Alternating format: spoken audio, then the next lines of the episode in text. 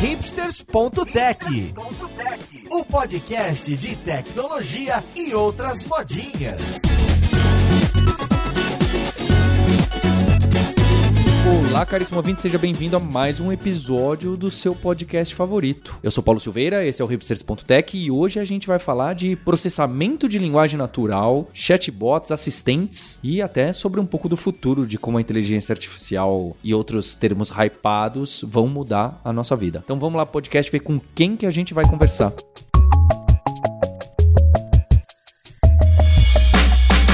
Conversa de hoje eu tô aqui com o Vinícius Caridá, que é gerente de Data Science no Itaú. Como você tá, Vinícius? Opa, Paulo, tudo bem? Prazer estar aqui com vocês. E junto com ele eu tô com o Caio Calado, do Bots Brasil. Tudo bom, Caio? E aí, Paulo, tudo bem? Como é que você tá? Tô ótimo. E para essa conversa científica hacker, eu tô aqui também com o Alexandre Aquiles, que trabalha comigo na Lura, um dos líderes de tecnologia. Tudo bem com você, Aquiles? Tudo ótimo, Paulo. Eu queria começar essa conversa, então, trazendo esse termo que eu ouço desde a faculdade, hein? E na faculdade eu fiz, comecei no século passado, no milênio passado. Então o tal do NLP, processamento de linguagens natural, de linguagem natural, eu ouço ali no meu tempo em que não existia deep learning, ou até que existia rede neural, mas eles não eram usadas assim, né, em camadas e em múltiplas, etc. E naquela época eu lembro que até começou a sair alguns softwares para fazer esse processamento, não só de voz, né, mas interpretar mesmo o que você quer dizer. E tinha softwares de treinamento em que você ficava repetindo e lendo a mesma frase 15 vezes. Não sei se vocês são dessa época, mas você pegava uma frase e você lia ela várias vezes. Você não treinava falando uma vez. Então era quase que um. Ah, grava aí, aí eu vejo se o tom de voz é o mesmo. Sei lá, devia ser um if. Sabe quando a gente brinca que as pessoas falam inteligência artificial, você vai abrir o código-fonte é um if que a pessoa escreveu? Acho que naquela época, realmente, o processamento de linguagem natural eram ifs, ou no máximo árvores ali sintáticas, com algumas estruturas de dados engraçadinhas e avançadas. Acho que hoje tudo isso mudou. Então eu queria entender qual era o cenário de NLP e hoje o quanto que o computador entende e desmembra não só a voz, mas desmembra, faz análise sintática, semântica do que, que a gente fala. Não sei nem se a NLP é isso, não é? Então quem é que podia me ajudar a responder essa pergunta aí? Paulo, só pegando um gancho aqui, acho que então você é do tempo que o único assistente virtual que tinha era o clipe do Word, né? Aquele clipezinho que aparecia.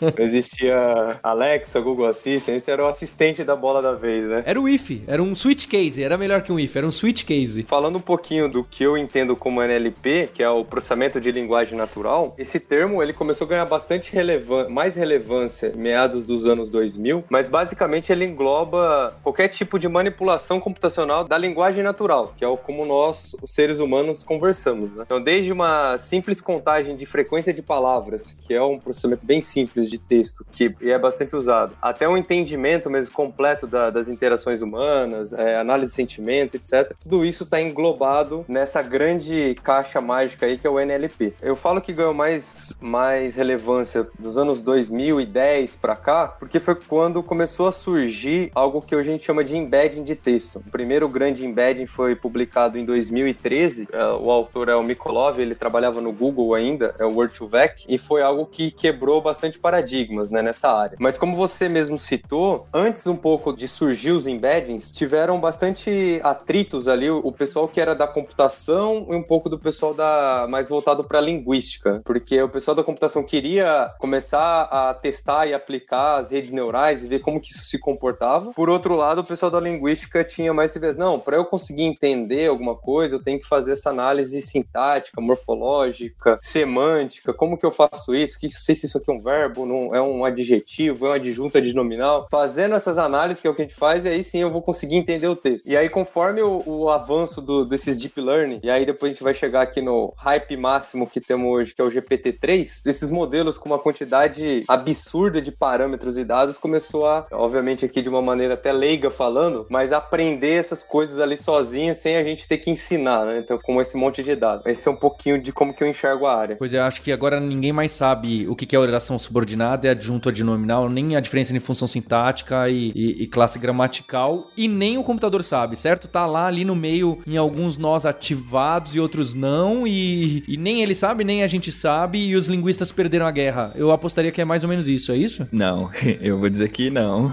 todo mundo perdeu a guerra. Todo mundo tá nesse barco. É uma guerra que tá todo mundo aí. Eu vou, digamos assim, eu sou o lado humano desse podcast, então, aqui. Eu acho que o linguista, na verdade, as pessoas que são da área de linguistas é, têm um grande poder nessa nova tendência que tá acontecendo. GPT-3, por exemplo, é um ótimo exemplo, porque ele pega vários dados, bilhões até de dados, e tenta processar para que a gente consiga criar, sei lá, diferentes tipos de conteúdos, diferentes tipos de narrativas a partir desse, da análise desses dados. Mas voltando um pouco à parte de NLP e por que que linguistas não perderam. No fim das contas, quem trabalha na parte de ciência de dados, né, sabe que tem uma parte importante que é fazer a extração dos dados, entender os dados e ver o que é que eles são. Quando os dados são textos, as pessoas que utilizam os dados, da mesma forma que uma pessoa que é uma pessoa desenvolvedora de software programa os códigos, uma pessoa que é linguística computacional, ela utiliza as palavras. Tudo isso aí que você falou, no fim das contas, vai ser transformado em vetores, vão ser analisadas de formas estatísticas. E se as pessoas que criam essas palavras ou criam esses modelos não utilizam a proposta estrutura adequada, vai estragar os modelos. E aí vai, vai criar uma parada muito louca, desestruturada. E aí tem várias ferramentas linguísticas, tesauros, tautologia, tem várias formas que são muito importantes na área de arquitetura da informação que ajudam pessoas, cientistas de dados, a, sei lá, a desenvolver esses modelos. Então, eu acho que ninguém perdeu. Tá todo mundo perdendo. Tá todo mundo no mesmo barco. E, e cada vez mais, né? Talvez uma palavra hypada seja a parte multidisciplinar. Cada vez mais a gente vai percebendo que essa palavra, embora seja hypada, ela é cada vez mais real. Porque não existe hoje, é uma coisa que eu sempre tô falando muito ultimamente, é tipo a experiência da cauda longa. A gente tá tendo experiência para tudo, gente. Tudo que vocês imaginarem, tudo que a gente vê em filme, vê em gibi, tipo, a gente já tá vivendo Jetsons em algum. Só falta o carro voador, que não tá tão longe assim, mas quase tudo isso aí, isso aí já tem. Mas então, eu queria trazer uma outra definição, é, e aí trazer uma visão um pouquinho complementar do Vinícius. Eu sou muito da área de humanas, né? Como eu falei, eu sou da. Eu vou defender o lado de produto. Hoje a gente tem uma imensa quantidade de dados e a gente tem, às vezes, uma certa limitação, né? Para observar, analisar, entender e, e ver além desses dados. Então, com as tecnologias hoje que a gente tem em mãos, a gente consegue fazer isso numa escala muito maior do que, por exemplo, há 10 anos atrás. Que hoje a gente está vivendo, tipo assim, um verão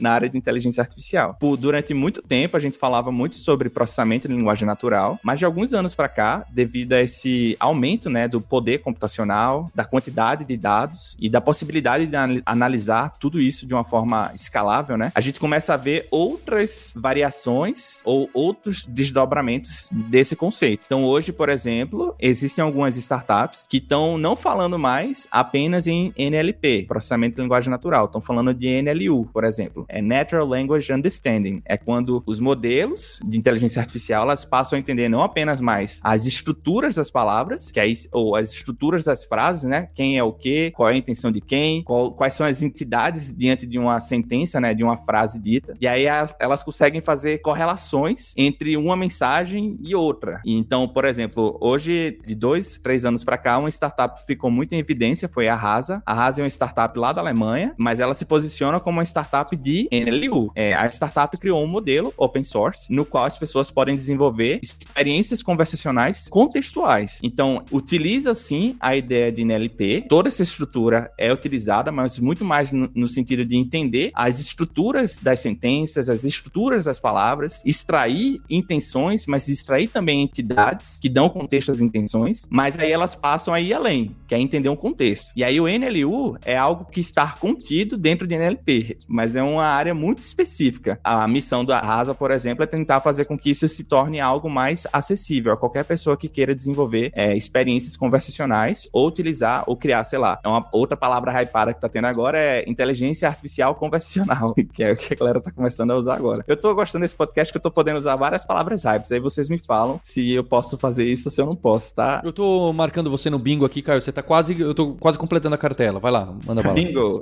ah, eu vou ficar calado então. O povo gosta disso, você não tá vendo, já estão tweetando a respeito, falando, nossa, esse podcast. Quando falam essas palavras difíceis aqui, ou, ou da moda, você tá falando umas que não são nem da moda, sabe? São novas aí, estão no Early Adopters. É o verdadeiro hipster. É, o pessoal vai à loucura. Você não entendeu como eu já é, conheço. É, falando do contexto, é exatamente esse lance do NLU, é que meu nome é Caio Calado. aí eu falei, eu vou ficar calado, que era brincadeira. É justamente isso, NLU. É, eu entendi, mas o GPT-3 ainda não entende essa. Ah. Com certeza não. Mas colocando alguns pontos, até na, na, na, colocação final, né? Ele colocou que o NLU ele acaba sendo algo que está contido em NLP, né? Um pouco disso que a área hoje mais técnica entende. NLP é uma grande área da IA, da, dentro da IA, né? De machine learning, e aí você tem o NLP que é o processamento de texto, e dentro de NLP pode ter, acho que, algumas visões diferentes, mas dentro de NLP, o conceito geral tem várias outras siglinhas, que é o NLU, que é o entendimento do texto, o NLG é o Natural Language Generation, que é gerador de texto, e aí vai tendo essas outras aplicações. E aí dentro da, quando a gente, para quem vai depois nos ouvir e vai pesquisar um pouco disso, né, só colocando alguns termos sobre o que o, o Caio falou, cada uma dessas aplicações existem algoritmos ou técnicas específicas para tratar esses pontos. Então, quando eu falo de entidade, existem técnicas que a gente chama de NER, que é extração de entidades nomeadas, né? Quando a gente fala de intenções, aí vai para o lado de, de classificação de texto e assim por diante. A gente tem análise de sentimento, tem uma outra área que é o que a gente chama de post-tagger, que é extrair essas informações do texto, o que, que é verbo, o que, que é o sujeito e etc, né? Tem várias áreas, sub-áreas dentro e cada uma dessas sub-áreas utiliza de algum tipo de técnica e algoritmo para tentar extrair essas informações e aí no, no geral a gente tenta usar esse, esse conjunto de informações diferentes para tomar uma decisão melhor do que eu devo, como aquela conversa tá seguindo. E o último ponto que eu queria colocar nessa, nessa etapa, só para não parecer de vilão, né? O Caio falou: "Não, eu sou do, de humanas, então o Vini é da contra os humanos". Não, não sou contra os humanos. Eu sou do... Mas quando eu coloquei aqui no começo do podcast essa questão de modelo neural ali ser um pouco ter essa divisão inicial com o linguista, não é que o linguista ele perdeu a guerra, né? O linguista está presente hoje, principalmente quando a gente fala de aplicações de chatbot, etc. Isso é fundamental, né? O linguista nesse trabalho em conjunto. Mas o ponto que talvez eu, eu não, não me não expliquei direito é que antes de eu classificar um texto, de saber a intenção do, do usuário, antes de eu extrair as entidades nomeadas de um texto, etc., por trás desses tipos de algoritmos que hoje, na sua maioria, são algoritmos supervisionados, por isso que o papel do linguista é fundamental para fazer a supervisão, é marcado, rotular dados, etc., sempre tem por trás um algoritmo não supervisionado, que é o caso do embed. Então, hoje, para eu treinar um embedding de texto, que acaba. Então, mais o que quebrou aqui as barreiras, né, foi o Word2Vec em 2013, mas aí depois veio o BERT, que o, há dois anos atrás, que aí quebrou mais um paradigma, né? Esses algoritmos eles são não supervisionados. Então, eu não preciso do linguista para treinar eles. E eles que trazem essa representação vetorial, traz essa proximidade semântica ou sintática das palavras, sem eu ter essa marcação do que é verbo ou do que palavra que é essa. Então, eu consigo gerar aqui, entre muitas aspas, um aprendizado da língua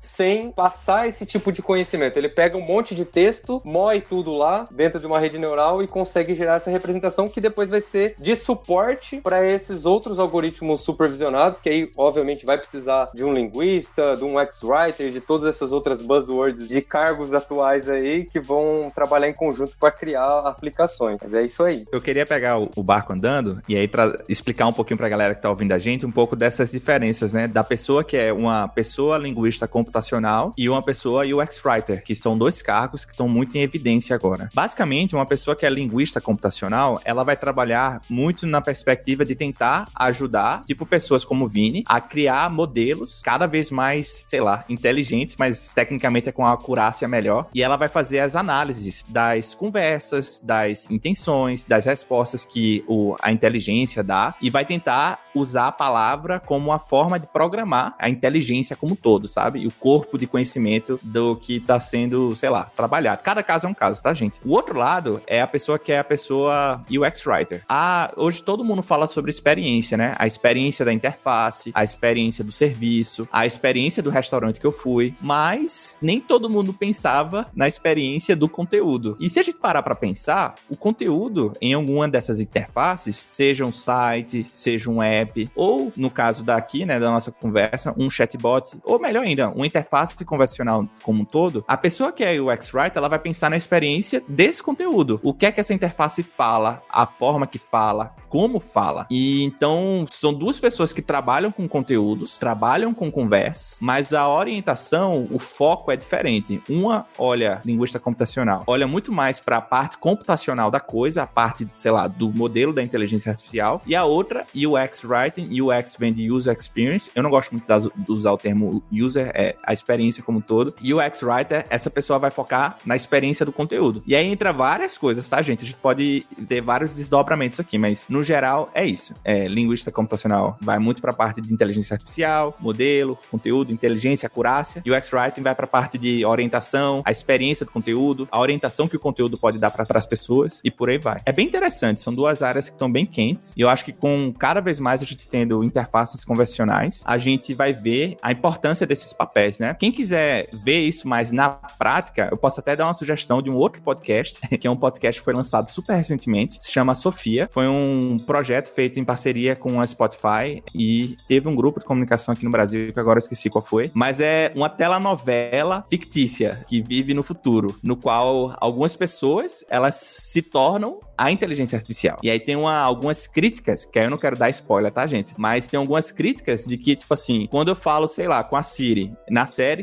a Siri se chama Sofia. E aí quando eu falo com a Sofia, quem me responde não é uma inteligência, é uma pessoa do outro lado. E aí é uma pessoa do outro lado real. Sendo que essa pessoa do outro lado, ela fala com milhões de pessoas ao mesmo tempo. E aí tem horas que a inteligência artificial intervém, tem horas que essa pessoa responde. Aí quem quiser escutar, são seis, oito episódios, é 20 minutinhos, e é no formato telenovela. É bem imersivo, tem algumas discussões discussões que a gente tem hoje, não vai apontar nenhum deles, assim, olha, isso aqui tá acontecendo, esse aqui são os problemas, mas quando você vai entrando na, na vida da personagem, você vai sentindo o que ela tá sentindo, principalmente é, como é um podcast, né, uma experiência auditiva, você vai sentindo na palavra, né, no conteúdo que a pessoa tá falando. Quem quiser refletir mais sobre isso, é por aí. No fim das contas, é isso que acontece, tá, gente? Tem gente que vai ficar analisando o conteúdo, vai ter que melhorar a experiência, vai ter que melhorar o modelo da inteligência artificial, mas não é quando você fala, sei lá, com a Siri, não tem ninguém do outro lado, não, é a Siri por enquanto. Ou talvez tenha, eu, sabe? Eu lembrei aquele filme, Her, né? Ela, que o protagonista se apaixona pela assistente virtual, né? É interessante. Eu confesso que quando a primeira vez que eu ouvi NLP, eu pensei, putz, é Neurolinguistic Programming, mas é, não tem nada a ver. É Natural Language Processing. Nossa, achei que já tinha falado errado no começo do podcast. Você me deu que susto aqueles. Ô, Alexandre, eu queria até adicionar um ponto. Quando NLP é traduzido, vira PNL. E aí, se eu tiver alguma ah. pessoa. Vamos falar de buzzword, né? Coach coach. Gente, coach não é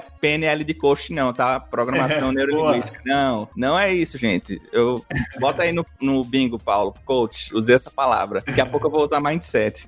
Boa. Mas aí, enquanto desenvolvedor, assim, o que, que eu posso fazer? Vamos dizer que eu estou fazendo um e-commerce, o que, que eu posso fazer com alguma solução de NLP, NLU? E se eu tenho APIs para isso, que eu, eu consigo usar assim de maneira mais fácil, ou eu preciso ter um especialista na área? Cara, boa, acho que boa pergunta do, do Alexandre, né? Porque a gente começou a enviesar aqui o podcast, né? NLP, assistente virtual, que são coisas que acabam surgindo, né? Mas não é a única aplicação. Tem muitas outras aplicações que a gente pode usar e no e-commerce tem várias delas. Uma que eu costumo usar muito em alguns exemplos é, por exemplo, para classificar review de produtos. Então, se você quer saber como que aquele seu produto está sendo avaliado, além do joinha ali, ou as estrelinhas, você sem ter a necessidade de alguém lendo todos os reviews, imagina a Amazon tendo que ler todos os reviews de produtos para entender o que, que, os clientes estão falando. Né? É, é, possível automatizar é, desde algumas classificações simples, né, de se o sentimento ali daquela frase é neutro, positivo ou negativo, até classificações mais complexas para entender se é uma reclamação, o tópico mesmo daquele. Se o sentimento é negativo, mas é uma reclamação, é, se o sentimento é negativo, é reclamação do produto ou da empresa ou da entrega, começar a criar esses ramos tendo essa análise cada vez mais profunda. E aí outra coisa interessante que é importante citar que você, a gente fala aqui do hype, né, do GPT-3 que talvez é, o, é a bola da vez, mas hoje no, no mundo real aqui, né, no dia a dia nosso de trabalho, você consegue resultados muito interessantes para aplicações com técnicas muito mais simples que o GPT-3. Com às vezes com pré-processamento de texto, tem várias técnicas clássicas de,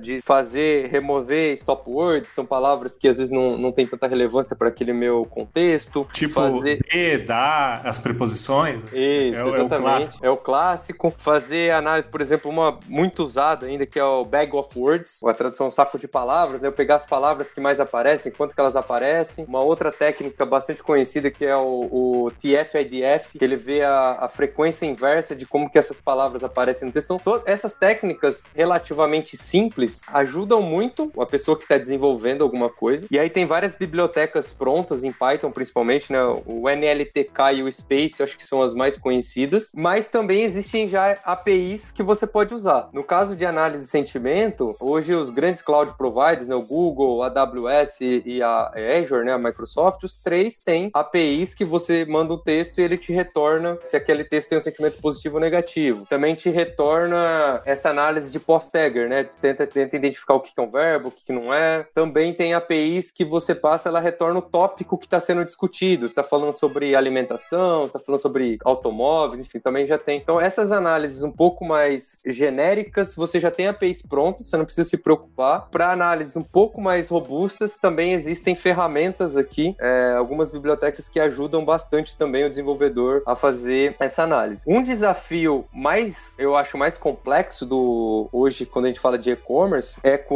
você é fazer o, a categorização de produto. Isso, pelo menos as pessoas que eu conheço que trabalham com e-commerce falam que isso é muito difícil. E eu acho que todo mundo já teve uma experiência de ir lá no e-commerce e procurar, sei lá, televisão. Outro dia, esse dia eu tava procurando monitor. Aí vinha lá uma coisa nada a ver de monitor, vinha parafuso, vinha umas coisas, e ainda mais agora que os, os e-commerce são marketplace, não vendem só os produtos dele, nossa, começa a vir um monte de coisa que não tem nada a ver, que acaba sendo um outro problema da computação aqui que envolve NLP, que é o, a, o Information Retrieval, né? Que é o é, recuperação da informação, que é um outro problema que acaba envolvendo busca e etc. Então, as aplicações aqui de NLP, elas são muito amplas e, e dá para fazer coisas simples ou usar APIs que já conseguem trazer um resultado interessante.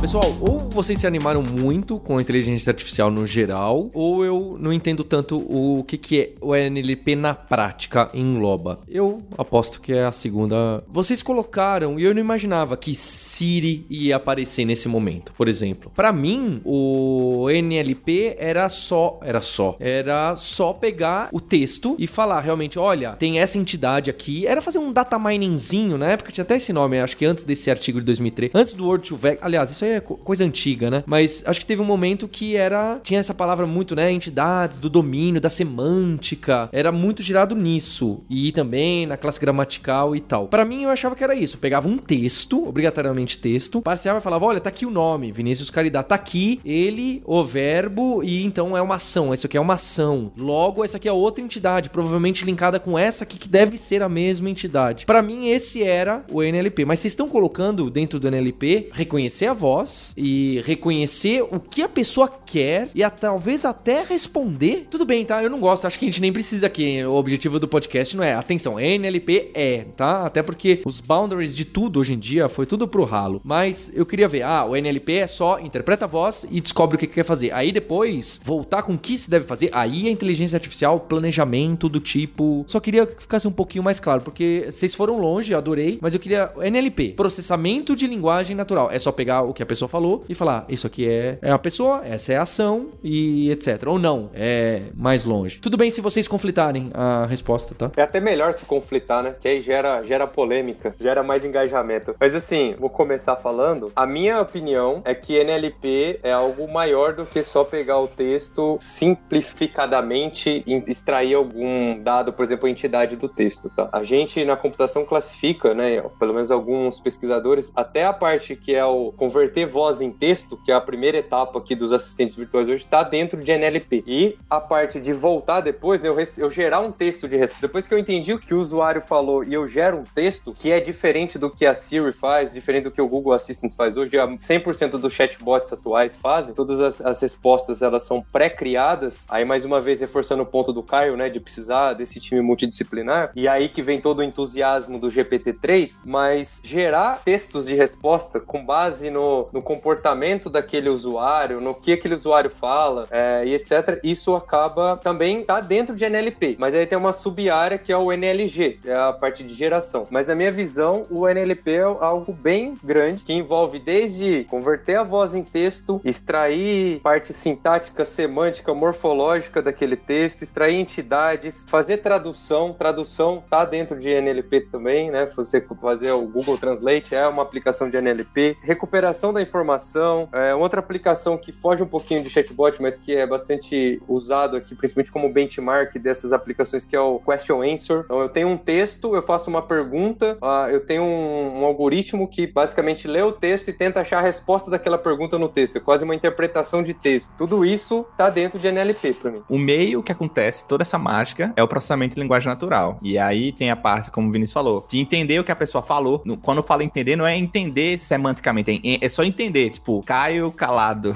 É, o computador tem que entender que é C-A-I-O espaço C-A-L-A-D-O. Tem, tem que entender isso. Então, esse é um, um exemplo. Tem também a parte de entender o que é que eu quis dizer. Eu quero falar com Caio calado. Tem tudo isso, tem toda essa mágica. Mas numa visão mais, tipo assim, e aí tentando conectar um pouco a ideia, tipo assim, uma visão prática, né? Tipo, eu vou fazer sozinho algo utilizando inteligência artificial ou vou fazer sozinho, sei lá, criar um chatbot do zero. Existe um, uma confusão, isso é uma opinião do Caio, tá? Deixando bem claro. É que muitas das vezes as pessoas associam chatbots com IA e às vezes se atrapalham um pouco, porque a IA pode ser é uma ferramenta que pode ser usada no chatbot. Um carro, tem um carro e tem a gasolina, que dá poder pro carro andar. Sem a gasolina, o carro pode andar. Pode, eu posso empurrar ele, né? Eu posso empurrar ele na ladeira abaixo. Enfim, tem várias formas de eu fazer com que o carro ande. Mas se eu usar a gasolina, pode ser que ele vá mais rápido. E pode ser que ele ganhe potência. Então, a IA, nesse caso, ela é uma ferramenta que pode ser utilizada nas interfaces convencionais. E muitas das vezes, o uso dela tem sim processamento de linguagem natural, tem sim essa geração, como o Vinícius falou, e tem sim outras aplicações práticas no projeto. E aí, quando eu falo inteligência artificial, embora eu esteja utilizando processamento de linguagem natural, a utilização dela é muito mais ampla. E aí eu consigo usar em diferentes áreas do projeto. Vou trazer alguns exemplos aqui para vocês, tá? Um que é muito forte, é muito exemplo, ou é muito claro, é utilizar a inteligência artificial, utilizar o processamento de linguagem natural como atalhos linguísticos, atalhos convencionais. Eu quero comprar uma pizza. Eu posso utilizar o processamento de linguagem natural para entender isso de uma forma mais clara e eu tentar dar uma resposta mais objetiva. Quando eu falo eu quero comprar uma pizza, eu tô dizendo, declarando a intenção. O que é que eu quero fazer? Comprar o quê? Uma pizza. Mas a, a máquina sabe? Não, não sabe. Então alguém tem que sentar e ensinar a máquina o que é que é cada coisa. O que é que é de fato uma intenção, o que é que uma intenção de compra dentro de um determinado contexto e um modelo de fato representa,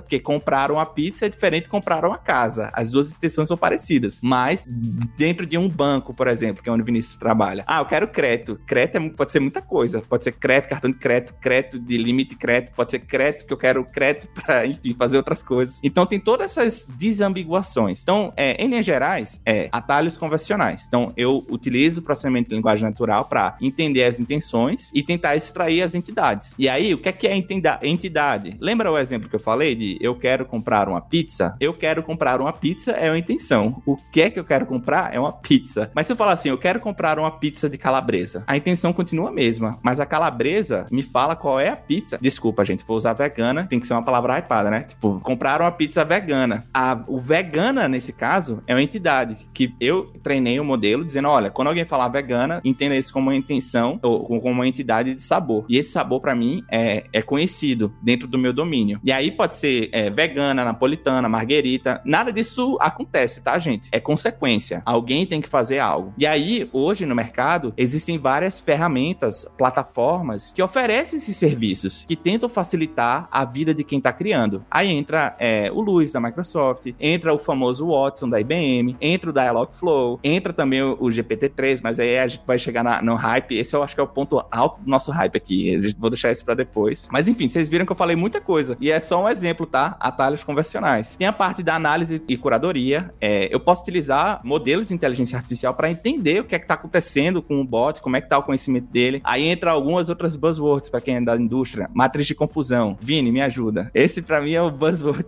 bem confuso, que é uma forma de analisar exemplos e as respostas. Sei lá, eu falo isso, o modelo entendeu isso. E aí eu vou tentar, é isso, né, Vini? Eu vou tentar analisar se o modelo tá entendendo, se ele tá balanceado, se tem verdadeiro positivo, falso negativo. É por aí. aí, né, Vini? É por aí. Todas essas ferramentas, né, que você citou, Watson, Luz da Microsoft, da Logflow do Google e que eu acho que são os mais conhecidos, todos o eles... Rasa, não esquecer dele. O Rasa também. todos esses têm por trás, né, porque para o usuário que vai criar alguma aplicação de NLP, acaba ficando transparente, mas por trás tem vários modelos de NLP que vão entregar de maneira mais simples, né, um black box, essa, esse reconhecimento do texto, seja das entidades, seja das intenções. Então, o usuário ali ele faz essas marcações, como o Colocou, e por trás a ferramenta já tem os modelos pré-treinados para classificar. É, acho que é mais ou menos nessa linha. Como a gente citou bastante coisa aqui, até o próprio GPT-3 que nós vamos falar, ele é baseado em um, um algoritmo, uma arquitetura de deep learning que o Google lançou que chama Transform. Então, o Google ele é acaba sendo aqui um, um dos das empresas mais reconhecidas aqui de na área acadêmica, né, de algoritmos estado da arte em processamento de texto.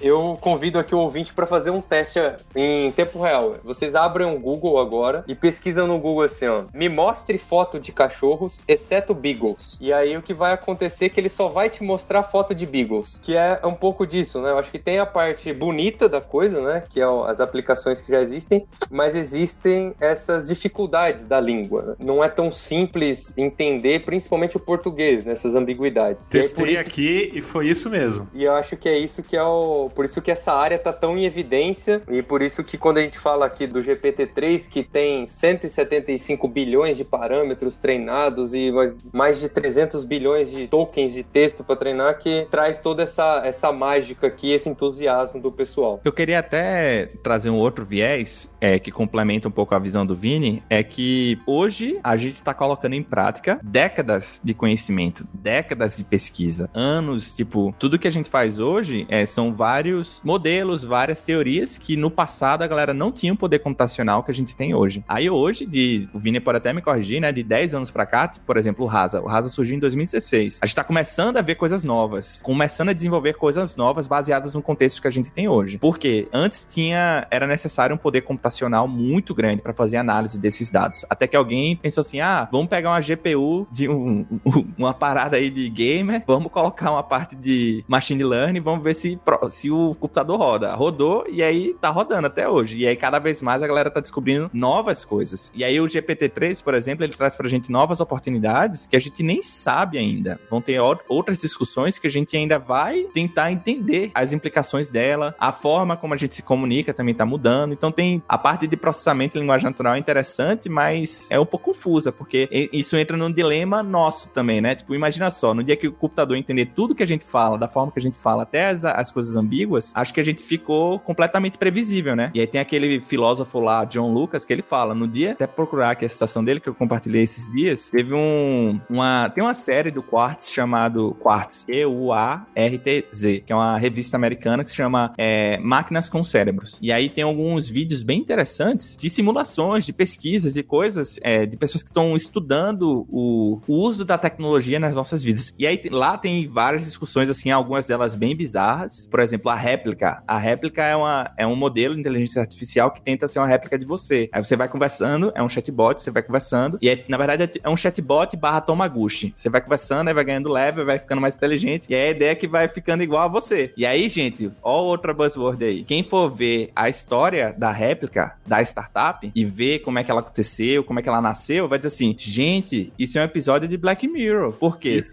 isso que eu pensei. como é que surgiu, né? Era uma startup de inteligência artificial, um dos fundadores, um rapaz, ele morreu. A, a fundadora, agora eu esqueci o nome dela, ela sentia muita falta, que era um amigo dela, tipo, era uma pessoa que sempre estava presente na vida dela. E ela pensou assim: pô, a gente tá fazendo uma startup de inteligência artificial. Será que se eu pegar todas as nossas conversas e colocar nesse modelo, será que o meu amigo vai voltar? E aí voltou. E aí, Caramba. gente, é um rolê muito louco. É, a gente tem outras, hoje, várias outras discussões que a gente não tinha e vai ter. Eu ia até falar um ponto, mas eu me esqueci. tem, é, tem uma questão que a gente ouve falar assim, que é a, o efeito dessas tecnologias no emprego, né, na empregabilidade das pessoas. E o GPT-3 parece que está chegando até no programador, né, desenvolvedor de aplicações. O que, que vocês acham disso? Boa, boa colocação. Antes de chegar no GPT-3, eu vou comentar um ponto, pegando o gancho do Caio dessa parte mais filosófica, né, e mas também da implicação disso na nossa vida. Antes do GPT-3, a OpenAI lançou um, um algoritmo que era o GPT-2. Eu tô com medo que vocês vão chegar, ah, não, a gente vive no Matrix ou não, cara. Eu tô adorando. porque já já vai cair nessa discussão, eu tenho certeza. Não, será que nós vivemos numa simulação? Mas bora lá. Continuem, que tá muito bom. Eu tô comendo pipoca aqui. Boa. Cara, mas vai direcionando aqui, porque senão a gente vai ficar até meia-noite. Esse podcast vai ter umas quatro horas. Temos, temos mais 15 minutos aí. Dá, dá, dá pra chegar na Matrix. Vai lá.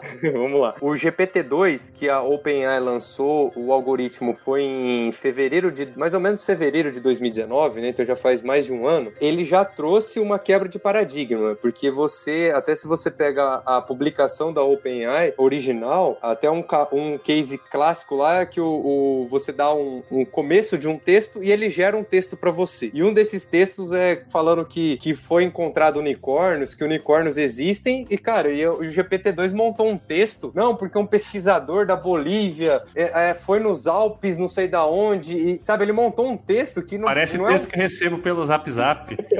é, o texto conciso. E na época que o, a OpenAI, né, ela tem muito essa. É uma, uma, um grupo de pesquisa, né, que tem esse viés de open source na, na, na sua raiz. Quando eles criaram o GPT-2, eles falaram: ó, tá aqui, tá aqui o paper, mas nós não vamos liberar o código, porque a chance disso aqui criar uma, uma onda mais forte ainda de fake news é, é absurda. Porque isso aqui, pra começar a gerar texto de fake news, ou começar a gerar texto para influenciar opiniões, então, vou, vou gerar um texto, eu sei que o Paulo, ele é, ele gosta de tecnologia. Então, para influenciar ele numa eleição, eu vou começar a sugerir um texto, mas vou começar a puxar o assunto no viés de tecnologia. Ah, o Alexandre, por exemplo, eu sei que ele é, ele é vegano, então eu vou começar falando do candidato que é contra também carne, e aí eu vou puxar, eu vou criar todo um ambiente de, de contexto baseado naquele, na, no perfil do usuário, né? E isso, esses modelos aqui mais robustos de geração de texto, ele consegue estar tá chegando nesse patamar, tá? Então é um pouco, realmente um pouco assustador o lado negro que, que isso pode ter. é um pouco assustador. Mas no caso, o GPT-3, que o, que o Alexandre comentou, ele foi lançado mais ou menos em meados de março, né? A aplicação. Ele não tá open source, o código dele não é open source. Inclusive, teve algumas publicações, né? Por um lado, o poder computacional trouxe a possibilidade de treinar um GPT-3 com essa infinidade de parâmetros, mas ele, a estimativa de gasto para treinar esse modelo foi de 5 milhões de dólares de custo computacional na a, a OpenAI tem um tem um é, uma parceria forte com a Microsoft, então foi tudo treinado na, na cloud Microsoft e a estimativa de custo para treinar foi 5 milhões de dólares, ou seja, não é para qualquer um que vai treinar esse modelo. Ah, vou treinar aqui, não, não vai. Dado todo esse custo, não só o custo computacional, mas todo o custo intelectual, né, o grupo de pesquisadores envolvido, etc. Ele é disponibilizado via API, então você não tem acesso ao código. Hoje essa API você se inscreve para ter acesso. Eu me inscrevi, mas ainda não me deram acesso. Não conheço nenhum brasileiro que já que conheceu, que, que já que foi concedido acesso, mas você pode se inscrever para ser um, um, beta tester, mas já foi declarado que isso vai ser cobrado em breve, não vai ser um serviço gratuito. Inclusive tinha um site que eu entrei aqui ontem, né, quando, antes da gente, quando eu estava me programando aqui pro, pro podcast, tinha um site que chama Talk to Transform, que você entrava e já tinha uma aplicação que tinha o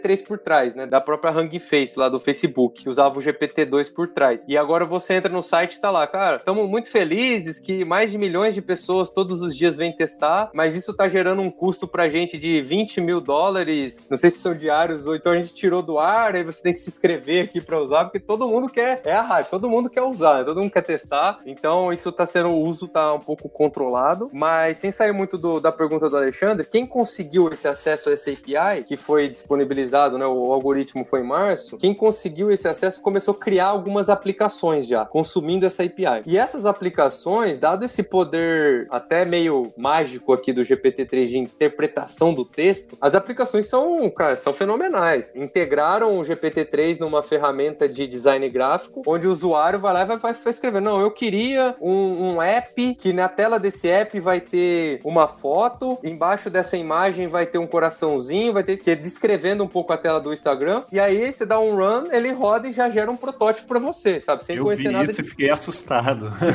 então, e aí outras aplicações também. Você pega, eu queria um sistema onde o usuário tem um, um montante de dinheiro que é correlacionado a números, e aí conforme ele vai usando, vai debitando desse tal, tal, tal, cara, gera a estrutura de código daquele pedido em, em linguagem natural. Ele não converte só, ele não faz uma, uma, ele interpreta o texto e o output pode ser, dada essa interpretação, um código, dada essa interpretação, um protótipo em tela ou uma tradução para uma outra língua, como ele é, é, é, um pouco do que o próprio paper fala, né? O, o título do paper não é GPT-3, né? é Language Model are Few Short Learners, que é você aprender com poucos exemplos, porque ele já foi treinado com muita coisa, e interpretar vai ser mais generalista. Você não, não é só interpretar, por exemplo, classificação de texto ou só extração de entidade. É você interpretar e converter isso para várias aplicações. Então, quando surgiu as aplicações, cara, começou a dar esse boom, esse hype todo, né? Porque essas aplicações são, são realmente fantásticas. E um dos reviews que eu vi, e aí eu vou parafrasear a pessoa que eu não lembro o nome da pessoa, mas eu, a minha opinião bate muito com a dela, trazendo aqui a, a pergunta do Alexandre é: ah, isso vai acabar com a vida do programador? Isso vai, não vai ter mais trabalho? Não, eu, eu não acredito nisso,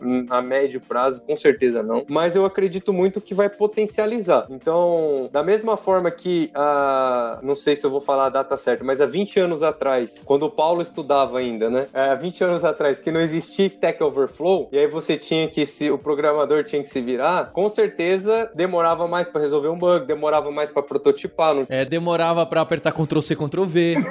Exatamente. Agora, vê, cara, surgiu o Google, surgiu o Stack Overflow, surgiu um monte de frameworks que ajuda, acabou com o programa. Não, mas veio toda essa ideia do ágil, né? De entregas mais rápidas, prototipação mais rápida. E aí eu acredito Consegue que. produzir mais, né? Exatamente. E aí o GPT-3, essas aplicações se materializando, é, vai primeiro dar mais empoderamento para um time de produtos, né? Onde eu não vou, ah, quero fazer um protótipozinho. Ah, preciso de um cara para desenvolver. Não, vai pedindo ali. Não é o que vai para produção, mas a prototipação vai ser muito mais rápida. E vai poder também auxiliar ali os programadores, os desenvolvedores. Então eu vejo muito mais nessa linha de meio que um framework que vai auxiliar, principalmente nesse mundo de mais uma buzzword aí, agile, né? Mundo de agile, ah, vem o GPT-2 e vai, vai nos ajudar aí no, no dia a dia. Eu queria trazer uma outra buzzword. É, eu acho que a gente já contemplou assim o GPT-3. Acho que tudo que a gente ia falar é por aí. Gente, é muito massa, é muito incrível. Mas quem tá com medo que o emprego vai perder o emprego, alguma coisa assim, eu diria para você ficar de boa. Tipo assim, na verdade, acho que você vai ter mais oportunidades agora, porque a GPT-3 ela abre um leque criativo e de criar coisas que a gente nem imagina. Eu vou dar um exemplo aqui. Tem um artista que eu gosto que o nome dele é Olafur Arnalds. Ele é um cara da Islândia. Ele lançou um álbum recentemente chamado Remember. E é um álbum feito com o uso de inteligência artificial. Se você jogar o nome dele, né, Olafur Arnalds, e colocar só strings, robot, strings de corda, né, mas em inglês e robot, no YouTube você vai ver um, um mini documentário dele de 5 minutos falando como é que ele utilizava a inteligência artificial para ajudar ele a criar uma música. Por quê? Ele tocava uma nota, o modelo sugeriu uma próxima nota que tinha a ver com o jeito de tocar nele, mas ele não sabia qual era. E aí esse desafio de tentar ir colaborando e co-criando com a máquina fez com que ele criasse o, o álbum dele. Quem quiser escutar uma, uma, mistura de música clássica com eletrônica, é uma coisa bem rica, assim. E aí, gente, as possibilidades é infinitas, né? Quem não tá usando os filtros do Instagram? É,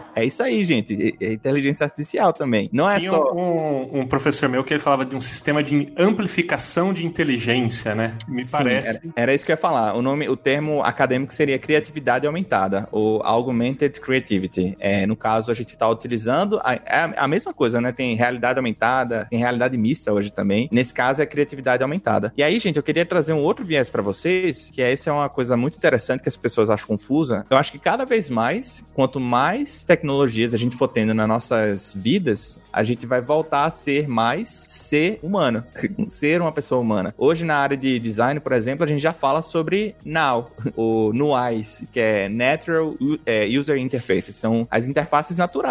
Eu tô aqui em casa, eu falo, as coisas acontecem. Se eu pedir pro Google tocar uma música, vai tocar. Mas eu não toquei nada, eu só falei. Tipo, falar com vocês aqui. E acontece. Se eu tô usando um óculos de VR ou um óculos tipo HoloLens, que eu posso fazer com realidade mista, tô mexendo com o ambiente, mas não, tá, não tem nada aqui. Então a gente vai ter cada vez mais outras interações que vão tentar remeter a um mix, né? Das coisas naturais com as coisas humanas. Mas sempre, cada vez mais, a gente vai ver que a importância de ser uma pessoa humana vai ser necessária. E aí, só trazer um exemplo super recente, tá, gente? E isso é uma coisa um pouco triste. E para quem tiver ouvido, eu espero que você não fique triste. E aí, eu, eu não sei se a galera vai editar, mas GPT-3, né? GPT-3 ela usa muito dados. Hoje, quando você procura coisas na internet, isso vai deixando um rastro digital seu. As pessoas não sabem, mas tem uma parada chamada cookie. Sabe quando você vai na casa de alguém, alguém dá um cookie para você? É tipo isso. Sendo que, no caso da internet, os sites vão sabendo o que você tá fazendo. E aí, com o tempo, você vai procurando coisas. Tem empresas que têm ferramentas de análise. E quando você, sei lá, tá falando com alguém no WhatsApp, e aí do nada você vê um anúncio de uma conversa sua em outro lugar, não é o WhatsApp que tá vendo a sua conversa, é que você em algum outro lugar deve ter procurado isso. E aí aparece. Hoje tem vários memes da galera ensinando a fazer isso. Tipo, ah, vou pegar o celular do meu pai da minha mãe, vou pesquisar aqui viagem Disney, alguma coisa, porque isso vai fazer com que meu pai e minha mãe vejam anúncios disso. Já acontece, já tem uns memes desses. Mas é que tá. O dado em si, ele tem um problema, que é a latência. O dado, ele tem uma validade.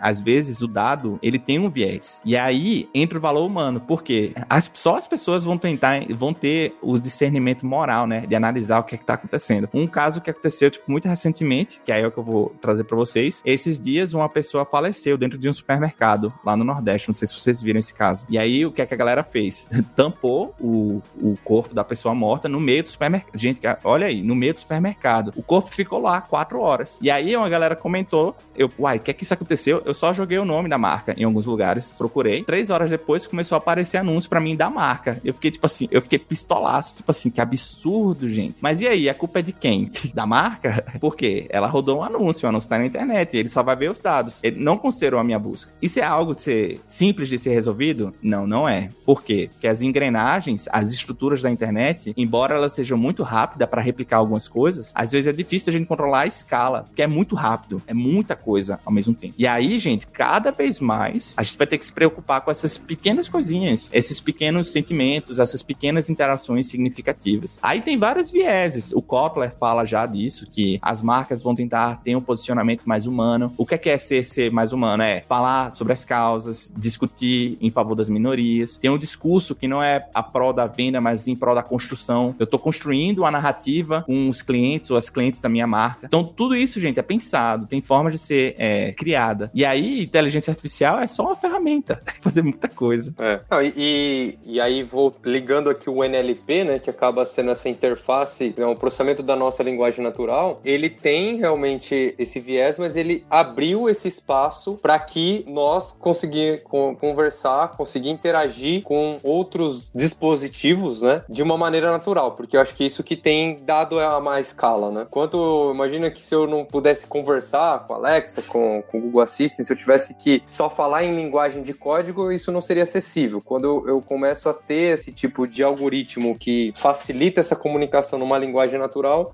esse tipo de dispositivo, esse tipo de aplicação começa a surgir. E aí o Caio pode falar aqui dessa outra buzzword que tem começado a ganhar, a ganhar corpo no, no mundo aí de inteligência artificial e etc, que é não só os dispositivos estarem conectados, que é a nossa antiga computação umbíqua, né? Que é como mais agora essa computação ambiental ou de ambiente, que liga tudo que você tem no seu ambiente, que você conversa com ela de maneira natural, e aí sim você tem que ter essas aplicações né, de interpretação de linguagem para poder entender o que o usuário está pedindo, mas também todo o comportamento, para se adequar às necessidades ou, ou, ou, os pedidos do usuário. Pois é, e aí pegando esse termo, para mim, é, tem muito a ver com computação ubíqua, né? Ah, mas isso aí é computação ubíqua. É, também. É tipo, é uma evolução talvez dele. Computação ubíqua é quando a tecnologia ela está presente no nosso ambiente. Então, sei lá, sua TV, sua TV é inteligente. Beleza, ela está conectada com a internet, está conectada com outros serviços. Seu iPad, seu celular, seu computador, são dispositivos, tecnologias que estão presentes no seu ambiente. O que faz com que a gente passe a adotar não mais a considerar eles como dispositivos, mas sim como parte do ambiente é quando eu tô aqui no meu computador e falo, liga a TV. Aí a TV liga. Eu só falei. E aí as coisas, os objetos né, nas minhas casas, eles passam a estar conectados. E geralmente tem alguns serviços que fazem isso. Quem curtir, quem quiser brincar, isso mais popular é o IFTTT, é o If This Then That, no qual eu posso conectar toda a minha casa. E aí toda a minha casa pode responder a comandos na Siri, comandos no Google Home, mensagens que eu posso mandar, é, botões, aplicativos que eu posso usar para controlar a casa. E aí, cada vez mais a gente tá vendo essas casas inteligentes, né? Mas basicamente, gente, computação ubíqua, com, é, é, com, computação ambiental, são coisas muito parecidas, mas a diferença talvez é, uma, a tecnologia está presente nas nossas casas, ou está presente no nosso entorno, no nosso ambiente. O outro é quando o ambiente em si, ele passa a se interagir, a sentir, a saber ou a controlar as coisas que estão em torno da gente. E aí tem várias formas, tipo, que eu posso controlar ele, o meu ambiente, que é como é o exemplo que eu mais tô dando aqui, tipo, eu, eu falar as coisas acontecerem. O motivo de eu estar falando tanto isso, gente, é porque aqui em casa é assim, tipo, aqui em casa as lâmpadas inteligentes, vocês estão ouvindo a gente, vocês não podem ver, né, mas, mas se eu der um comando, ok, Google, faça a minha casa. Eita, agora o meu Google ouviu, vamos ver o que ele vai falar. Não, desistiu, não entendeu. Isso é Gerber, tecnicamente o nome disso é Gerber, garbage out, é quando o Google não entende, ele só deleta. Se eu der um comando, ou para minha Siri, ou pro Google, ou pra Alexa, que também tá chegando no Brasil, eu posso controlar a casa, desliga a luz, liga a luz, faz a casa ficar vermelha, liga o ventilador, tem tomadas inteligentes, coloca a parada no fogão profissional. Dá para fazer muito isso. Mandar mensagens de texto, que é uma atualização que o Google Assistant lançou recentemente. Enfim, o meu ambiente agora, ele corresponde às minhas interações.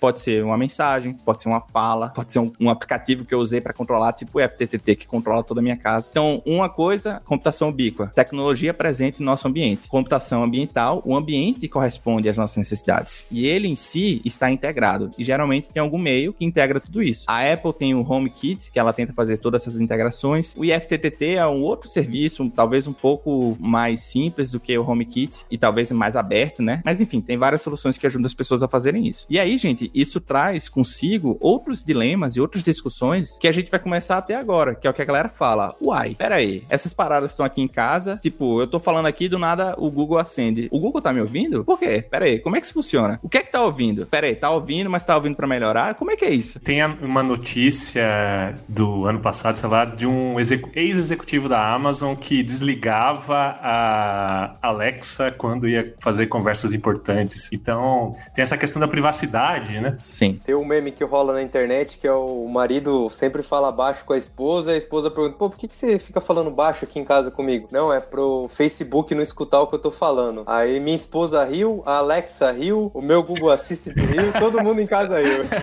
Mas aqui tem um fundo de verdade nesse rolê, tá? Porque a Alexa realmente riu. Acho que foi dois anos atrás. Não sei se vocês viram essa notícia. Teve uma atualização da Alexa que, do nada, a Alexa começava a soltar uma risada macabra e ninguém entendeu. Até hoje, isso, a Alexa, o time da Alexa, né, não só falou, olha, foi uma falha que teve, mas ninguém entendeu o que, é que aconteceu. Mas, cada vez mais, a gente vai ter discussões sobre o que é que é ética, o que é que é privacidade, como é que esses dispositivos estão nas nossas casas, por que que eles estão nas nossas casas. Recentemente, a União Europeia processou, tá, na verdade, eu não sei se vocês estão vendo, mas tá tendo uma hearing, né, uma escuta, eu acho, no Congresso americano das Big Techs, e na, na União Europeia também tá tendo, mas em relação às interfaces convencionais, a União Europeia, ela convidou a, o time da Alexa, o time da Apple e o time do Google Assistant para discutir, tipo, o que é que vocês estão ouvindo? Será que tem um monopólio aqui nessa indústria? Por que que tudo que a gente fala tem que ser através das interfaces de vocês? Será que tem outras empresas, sei lá, vou dar um exemplo aqui, tá? Tipo a Sonos, que é uma de uma caixinha de som inteligente. Por que que essas empresas não são tão grandes quanto vocês? Então a União Europeia tá tentando entender se tem algum monopólio no mercado, por aí vai. Porque quando a gente fala nessas interfaces convencionais, a gente só vê esses nomes, né? Será que tem outros por aí que estão tentando crescer? Enfim. É, então a gente vai ter outras discussões é, que a gente não tinha antes. Até mesmo agora a gente está começando a entender como é que essas interações mexem com o nosso modelo mental, né? Por exemplo, eu, vocês, mais do que eu, eu me considero uma geração test drive. Eu peguei MP3. Tipo, MP3, gente, para quem é mais novo, MP3 já foi uma caixinha, tipo uma caixa de fósforo. Você andava na bolsa, tinha, acho que é, tem uma parada toca CD. Eu peguei toca CD, toca fita não peguei não. Mas tinha uma parada, tem um, um, sabe o botão de salvar? O botão de salvar era uma coisa de verdade. Então, tipo assim, eu peguei esse solete, eu peguei do CD pra cá, e aí eu peguei os, os tijolos, né? MP3, MP10, MP15, MP20, e foi evoluindo. Agora tá tudo no celular, mas eu peguei tudo isso. Mas enfim, eu cresci entendendo essas interações, né? Essas mudanças. E a galerinha que tá crescendo agora, que só fala e as coisas acontecem. Como é que isso vai mexer com a cabeça delas? Porque vocês já devem ver, né? Vídeos aí da, das criancinhas usando dispositivos, interfaces de voz para fazer a tarefa de casa, que tem alguns memes disso, tá? Esses dias eu tava vendo um, achei engraçado, tipo, é, uma amiga minha compartilhou comigo no Instagram, tipo, olha, olha só, tipo, uma mãe chamando a criança, a criança era a Emily. Ei, Emily, Emily, Emily. Ela não olhava, ela, Alexa, ela oh, olhava. E aí ela achava que ela era Alexa. E aí, gente, como é que isso vai funcionar? Então, agora, agora, a gente tá começando a entender na prática as implicações dessas interfaces e como é que essas interações conversacionais, né, vão moldar o nosso jeito de pensar. E aí tem até, só para dizer assim, como as empresas estão tentando resolver isso, um exemplo claro disso é o, o Pretty Please. É bonito, por favor, ou por favor, bonito, por favor, educado. Pretty Please é um lançamento que o Google fez, acho que dois anos atrás. O Google percebeu que muitas crianças estavam começando a, a falar com os pais da mesma forma que falavam com as interfaces convencionais. Aí o Google lançou uma atualização que era quando a criança desse o comando pro Google Home, a criança tinha que falar, por favor, senão o Google Home não fazia. E aí é a tecnologia moldando a mente das crianças para elas, elas serem educadas. Eu não lembro já se passou no bingo, mas é muito Black Mirror, né? Nossa, você tem que falar por favor e ser fofoleto, senão ele não responde, porque estamos gerando uma geração de faz isso, faz aquilo, ou só faz, não é? O, o Saramago falava que no Twitter, de, de passo, passo em passo, a gente vai chegando a um grunhido, né? Em algum momento a pessoa vai falar assim, coca, né? Não fala nem eu gostaria de uma Coca-Cola, por favor. Coca. é que complicado.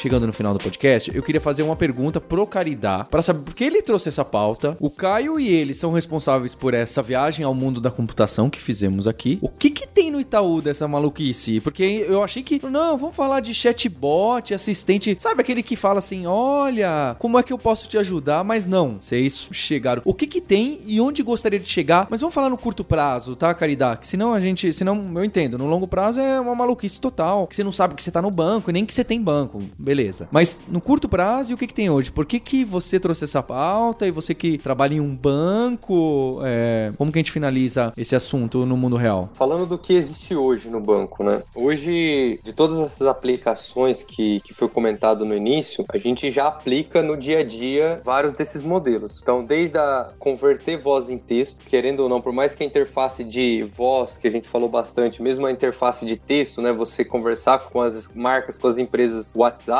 ou, ou via mensageria, ela seja já realidade, ainda assim o maior ponto de contato com os clientes ainda é por telefone. Muita, muita gente ainda prefere ligar por hábito, né? E também pelo Itaú tem clientes de todas as faixas etárias e de todos os perfis, o pessoal ainda liga muito. Então a primeira aplicação de NLP que existe hoje é converter voz em texto. E por que, que isso é importante? Porque se eu quero entender o que, que o meu cliente pede, por mais que um atendente ele escuta e tenta resolver o problema do cliente da melhor maneira possível, eu não tenho como analisar e ter se o meu atendente foi cordial, se foi fez um bom atendimento, então fazer essa análise de como foi o atendimento como um todo, mas também entender o que que meu cliente tem buscado, né? O que que ele tem falado, que produto que ele tem reclamado, que produto que ele tem gostado. Então converter voz em texto me permite ter esse texto para trabalhar depois. Então, primeiro os algoritmos que a gente tem funcionando hoje em tempo real é todas as ligações do Itaú são convertidas em texto hoje. Isso depois é, é processado com outros algoritmos, né, para fazer outras avaliações. Então, a primeira delas é fazer análise de sentimento. Oh, esse cliente, ele estava com sentimento positivo, sentimento negativo, como que foi esse atendimento? Então, também existem modelos de NLP para fazer essa classificação. Esse cliente, ele falou, é, qual foi o tópico falado nessa ligação? Foi sobre cartão? Foi sobre empréstimo? Foi sobre seguros? Foi aí dentro de cartões? Foi um pedido? Foi uma reclamação? Então, toda, esse, toda cada etapa dessa análise é, é um tipo de algoritmo de NLP que ajuda a fazer esse tipo de análise. O que faz com que eu tenha escala de analisar milhões de ligações do que se eu tivesse que escutar todas elas, que ia ser humanamente impossível. E aí todos esses insights vão gerar, todas essas análises em cima desses dados vão gerar insights para novos produtos que atendam os desejos, correções de produtos, correções de bugs dos canais e, e assim por diante. Então esse, esse é todo um processo mais, eu diria que é um linguajar que a gente técnico aqui que é roda em batch. Depois que aconteceu, pós-fato, eu vou fazendo essas análises para tentar trazer insights de novos produtos, serviços, melhorias, etc. Por outro lado, a gente tem também uma aplicação, e aí talvez foi daí que, que venha, se, venha sair da minha a inspiração aqui, porque, cara, vamos falar aí de NLP, vamos e talvez trazer esses pontos de assistente virtual. No Itaú, hoje, o time que eu trabalho, eu tenho um time multidisciplinar, né, cientistas de dados, engenheiros de dados, engenheiro de machine learning, é, e trabalhando em conjunto o UX-Writer, o linguista computacional, enfim, várias é, pessoas juntos. Mas esse time hoje, que é onde eu trabalho, que é o atendimento digital, desenvolveu uma plataforma e vários modelos de NLP para atender o cliente em tempo real. Então é uma aplicação de assistente virtual do Itaú, que está disponível para todos os clientes no app, no WhatsApp, em vários canais, que faz um atendimento 100% digital. E aí eu tenho que usar toda um pouco dessa tecnologia que nós falamos aqui. Obviamente hoje ele não, não tem a a, a,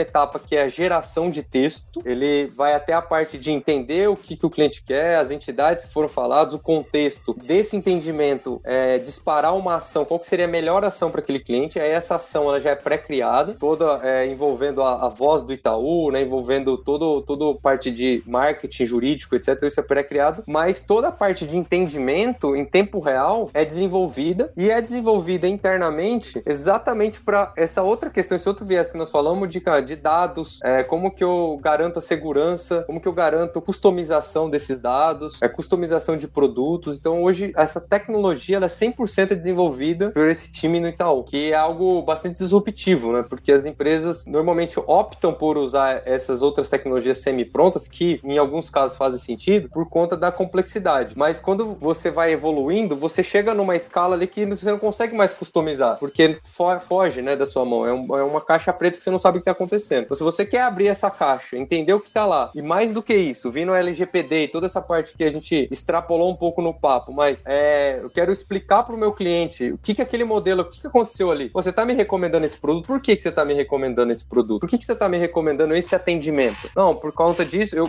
consigo explicar para ele entender que não, eu tô recomendando por conta disso, disso, porque é bom para você, dado o seu perfil, e aí isso fica muito mais transparente para o cliente, que é uma questão de posicionamento de marca, mas também tem a questão de regulamentação. Tá? A LGPD tá aí e um dos preceitos da LGPD é o direito de explicação. O cliente ele tem o direito de pedir explicação do porquê daquilo. Então você sendo dono, desse, conhecendo a fundo, não só como usuário, mas conhecendo toda essa parte complexa que tem por trás do modelo, é fundamental para você poder explicar o que está acontecendo. Então, é, não sei se eu respondi, mas é, sintetizando, é, estamos construindo coisas bastante legais que já estão funcionando. Não chega ainda nível de GPT-3, mas nós temos um time aqui de research que tem olhado o que tem acontecido para no futuro trazer, mas hoje isso já é aplicado, já está rodando em tempo real e trazendo benefícios tanto para os clientes quanto para o negócio. Então é algo que, que me fascina bastante e que dá orgulho, né? E aqui até desmistificando um pouquinho que o Caio quis me jogar pro lado negro. Não, o Vini não é o lado humano, não. Só também do lado humano. É uma coisa que eu defendo muito, inclusive o nome da minha gerência, Human Centered Data, então é os dados e a inteligência artificial centrado nos humanos, né? É, eu acredito muito nessa questão de que a, a tecnologia como um todo, ela tá aqui para exponencializar as nossas capacidades positivas, né? E tirar os vieses negativos, mas, mas é isso. E eu sou bastante fascinado pelo tema e acho que temos bastante coisa que, se aplicado para o lado positivo, tende a trazer muitos benefícios para todo mundo.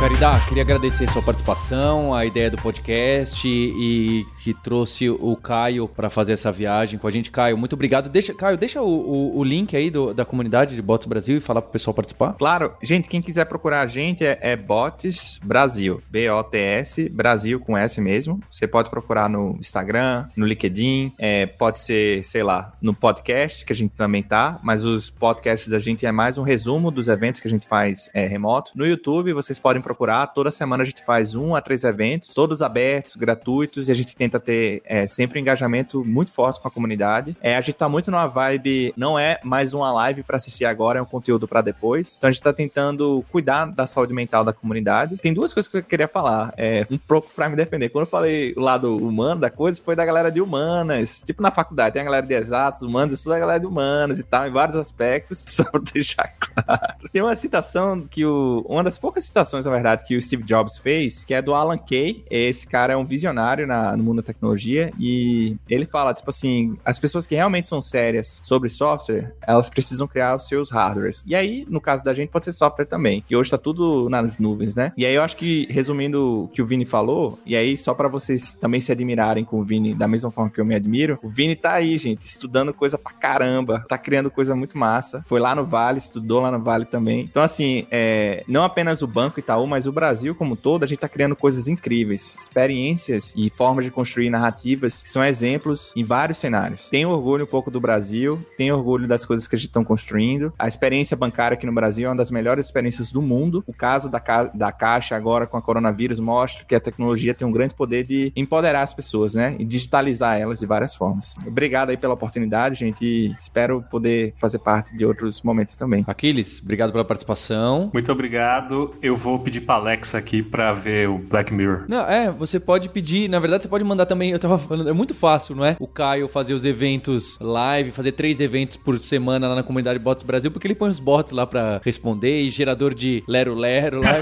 Essa é uma comunidade fácil de você levar pra frente, cada vez mais fácil. Então, e um agradecimento especial a você, ouvinte, pela audiência. Não deixe de colocar as cinco estrelinhas no seu ouvidor de podcasts. Isso ajuda bastante a gente lá no, no Spotify, favoritais, da Subscribe, que estamos em primeiro ali. Então, nós temos um encontro marcado na próxima terça-feira. Hipsters, abraços, tchau!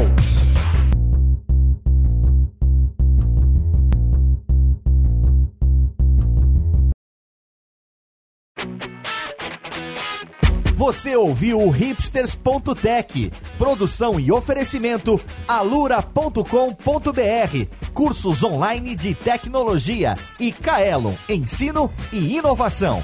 Edição Radiofobia, podcast e multimídia.